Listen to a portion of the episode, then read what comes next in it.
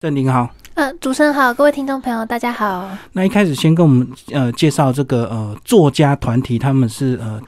呃法律白话文运动，对不对？对，法律白话文运动，他们其实是一开始是因为那个反服贸的关系，所以哦，他们集结起来，集结起来，他们本来是在网络上做那种服贸科普，嗯。然后后来就是因为呃名声蛮大的，然后后来就是站长桂枝就后来觉得说，哦，那不然我们来做一个法律白话文运动的团体，然后就是在网络上就是解释了很多关于呃比较难的条文，然后跟大家解释白话的这样方式，对，然后后来越越做越大，然后呃去年他们在 IG 上面就是发起了一个计划，叫做法律历史上的今天，就是每一天都发一篇文章，然后呃在讨论说台湾呃那个那一天发生的重大的关于法律的故事。或者是案件这样子。是嗯简单来讲，就好像最近这个杀警案，他被判无刑，因为他是精神障碍，然后很多乡民就会骂，那你可能也会跟着骂。嗯可是法官判决一定有他的理由跟依据，然后可能呢，呃，如果这个事件是时间有对到的话，可能也会被收到《法律白话文》这本书里面，对不对？嗯就是为什么他会被判无罪，这样就是类似这样的一个议题。对所以我们今天邀请郑婷来，先挑几个法律案件来跟我们介绍。嗯，好，那我今天先挑一个比较轻松的，就是在二零零五年七月二十五号，呃，教育部长就是正式的将法禁这个东西解除了。嗯，那其实我们，其实我自己，因为我是一九九一年出生，所以我当时在国中的时候也是有经历到法禁的那个年代，就是那时候一定要剪那个学生妹西瓜皮。嗯，对，就是呃，男生就要剪西瓜皮嘛，然后学男女生就是要剪学生妹。所以解禁的时候你刚好国中，对不对？没有，我还没。还没国中，哦，因为国小。嗯，我是二，他这个是二零零五年，对啊，二零零五年，啊，你不是一九九一年？我一九九一年出生。对啊，对，那我国中的时候还没解禁呢。嗯，对，然后那个时候我头发就是有的时候老师还会就是用尺这这样子量哦，量几公，一定要额额下两公分这样子。对，那如果超过一公分就会被记过，就是还蛮讨厌的。那其实我当时为什么会有呃解禁的原因是，这是从威权时代一直留下来的。嗯对，那呃后来解除了之后，其实呃为什么会解除？是因为呃当时杜正就教育那时候的教育部长杜正胜是说，呃头发其实是个人的所属人权的自自主的范围，所以不应、学校不应该要规定说头发应该要长怎样。其实这个是威权时代才有的东西。嗯，那时候很多人，我相信很多人会反抗，可能家长会觉得说，呃，法法禁解除，学生学生就会变坏就会，搞怪啊，对搞怪，留长头发、染头发，对对对，嗯可是其实我们要反思的是，呃，什么样子的发型就真的会呃对应到这个学生的品性吗？嗯，我觉得，呃，学生如果你硬越是要规定他的话，他越会想搞怪。因为我那时候也有同学，就是他们就是会故意就是剪那种很短，女生会剪那种很短很短，很像男生的头。嗯，那这就是走在呃那种规定的边缘，这样子。对，所以嗯我觉得法禁解除，我觉得是一个呃时代的一个转类点，就是把我们维权时代的东西，就是正式的解除，这样子。其他就对应有一段时间不是也解除了这个学校制服的一个问题嘛？就是对对对、本来都规定大家国中、高中大家都要穿制服，后来也是解禁了。对。可是那时候我也记得，就是好像新闻也有很多报道，就是家长反弹，就是不要再，就是觉得这这个政策是错误的。对，嗯所以我觉得这个观念我们渐渐就要改变。我觉得学生穿什么衣服，嗯，弄什么样子的发型，跟这个学生要不要好好努力学学习，或者是这个学生的品性是没有什么相关的。嗯嗯嗯嗯，好，我们就是呃二零零五解禁的那一天，好，对那呃，另外一个故事就是呃，来谈论一下关于呃两千年八月十一号，呃，有非常呃有很多医生就是进入就是龙发堂。嗯这个地方就是要帮在这边在龙发堂里面住很久的这些精神疾病做呃精神鉴定这样子。那其实龙发堂这个词在台湾其实大家应该都耳熟能详呃，有时候骂人的对就是说龙发堂，对，说把你送到龙发堂这样子。那其实一开始会创立龙发堂是一个呃叫做李坤泰的一个人，他他的法号叫做释开封。那他一开始是呃四十岁的时候，他突然觉得他佛性顿开，所以他就在自己的就是家乡附近就是修行佛法这样子。然后他的附近邻居的小朋友有一天就是呃有那个精神疾病，然后嗯。他就是帮这个小孩子就是治疗，然后后来就是真的这个小孩子就好像完全痊愈了，他有办法就是做日常生活的事情，嗯。所以后来就是耳熟能详，然后很多就是那附近的人，就是把家里有精神疾病的人都送到他这边。哦，就整个后传开了，对，传开了，然后嗯。他们就后来四开封，就是还把这些人就是用一个叫做精呃情感链的东西，带把它连起来，然后开始做可能务农啊，或者说日常生活的的事情这样子，然后他们就是渐渐的，就是也广为人知，就是说哦，原来四开封有用这样子的方法治疗好精神疾患。嗯对，那他们都是住在佛堂这个佛堂里面，然后四开封会提供给这些精神疾患呃是吃食啊日常供应这样子。甚至还有训练他们做乐器嘛，还有龙发堂乐队，对对对，龙发堂乐队、好像后来还有什么立法委员有邀请他们去做表演这样子。嗯对，那后来因为这个龙发堂的争议，是因为呃精神卫生法的立法，因为之前嗯过去的年代没有人，就是政府并没有重视精神卫生法这个部分。嗯那他立法之后，龙发堂这个机构就变成是一个违法的机构，因为它并没有呃符合嗯就是精神医疗的院所的那个规定。对。可能就是要做一些登记管理，就对，对对对。不能够自己呃，我好心哦，我就收容一些精神患者这样子，没错，对，嗯。那那个时候就是呃，是凯峰非常反对精神卫生法的立法，然后就是他还就是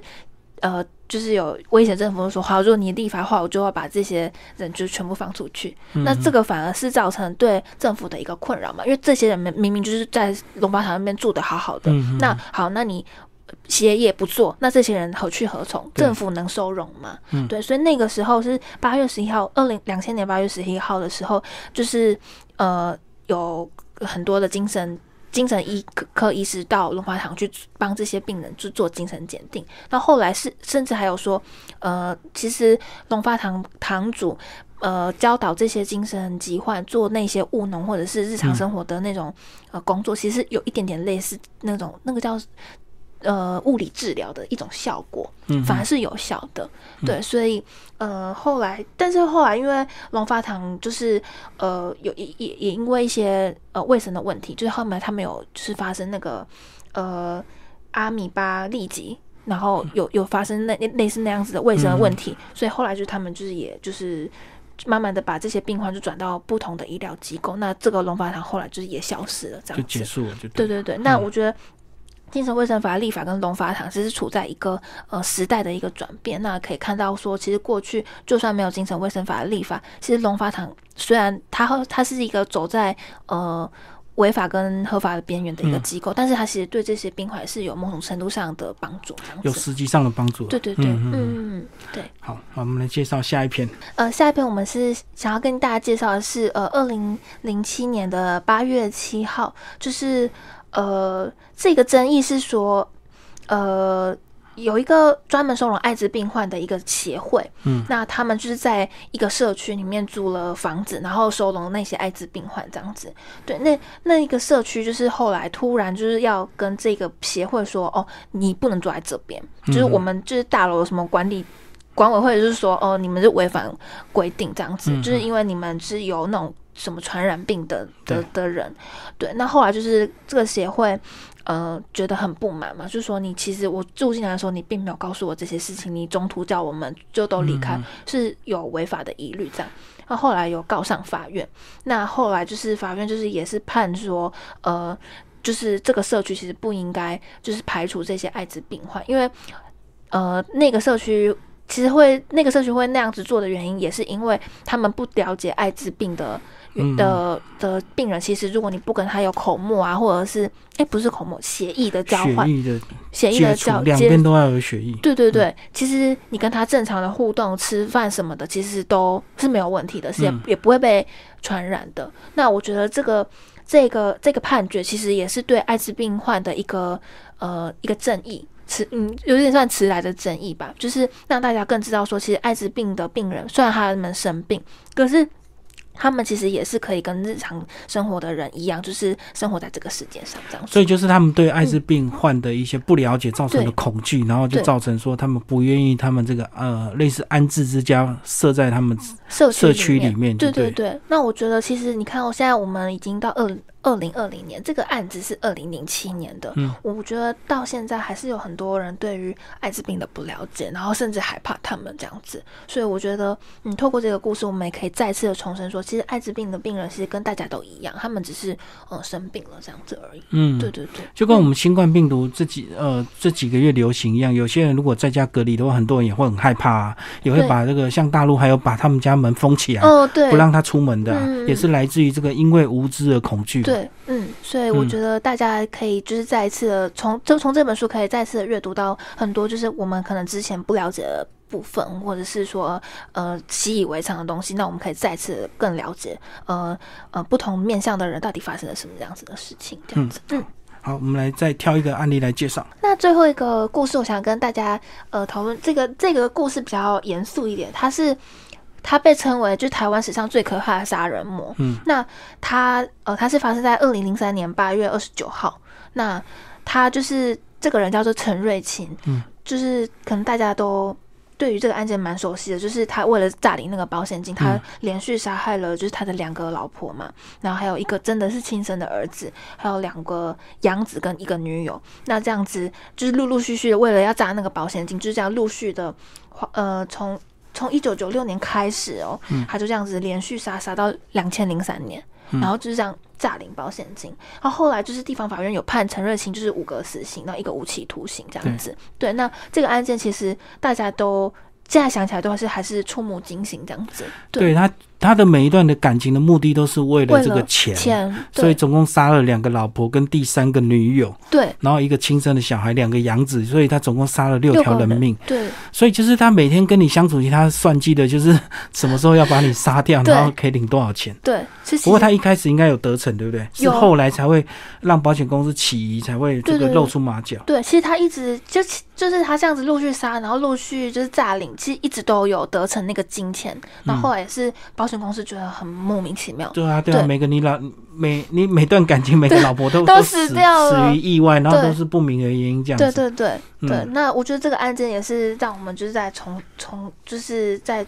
呃回顾一下，就是这个呃战力的案件这样子。嗯嗯，不过他后来也是被枪决掉被，枪决掉了。对嗯，对他算是一个比较极端的例子，所以嗯 被点名出来，这个做记号，这个比较比较快把他枪决掉。对对对，嗯。嗯嗯嗯，那这本书其实还有谈论到非常多其他关于法律上面的一个故事，这样子我觉得很值得大家一读，因为其实呃我们过去发生的事情，我们很可能很容易就会忘记。那对嗯，嗯透过这本书，我们可以再回顾一下台湾过去到底发生了什么样子的事情。而且真的有时候你不要因为新闻标题你就很生气，或者是很怎么样，其实你要真的好好去看这些解析，才了解嗯很多事情它背后一定有它这个原因的，对对对，因为嗯目目前媒体的那种报新闻方式都会故意写很耸动。对标题杀人的那一种。对，所以我觉得再次读法律白话文运动的这样子的书，可以更让我们知道说，哦，我们有时候其实是被媒体误导了，这样子。对，好，今天非常谢谢郑婷为大家介绍这本书《法律白话文》，呃，台湾法律，然后下半年七月到十二月，好，谢谢。谢谢。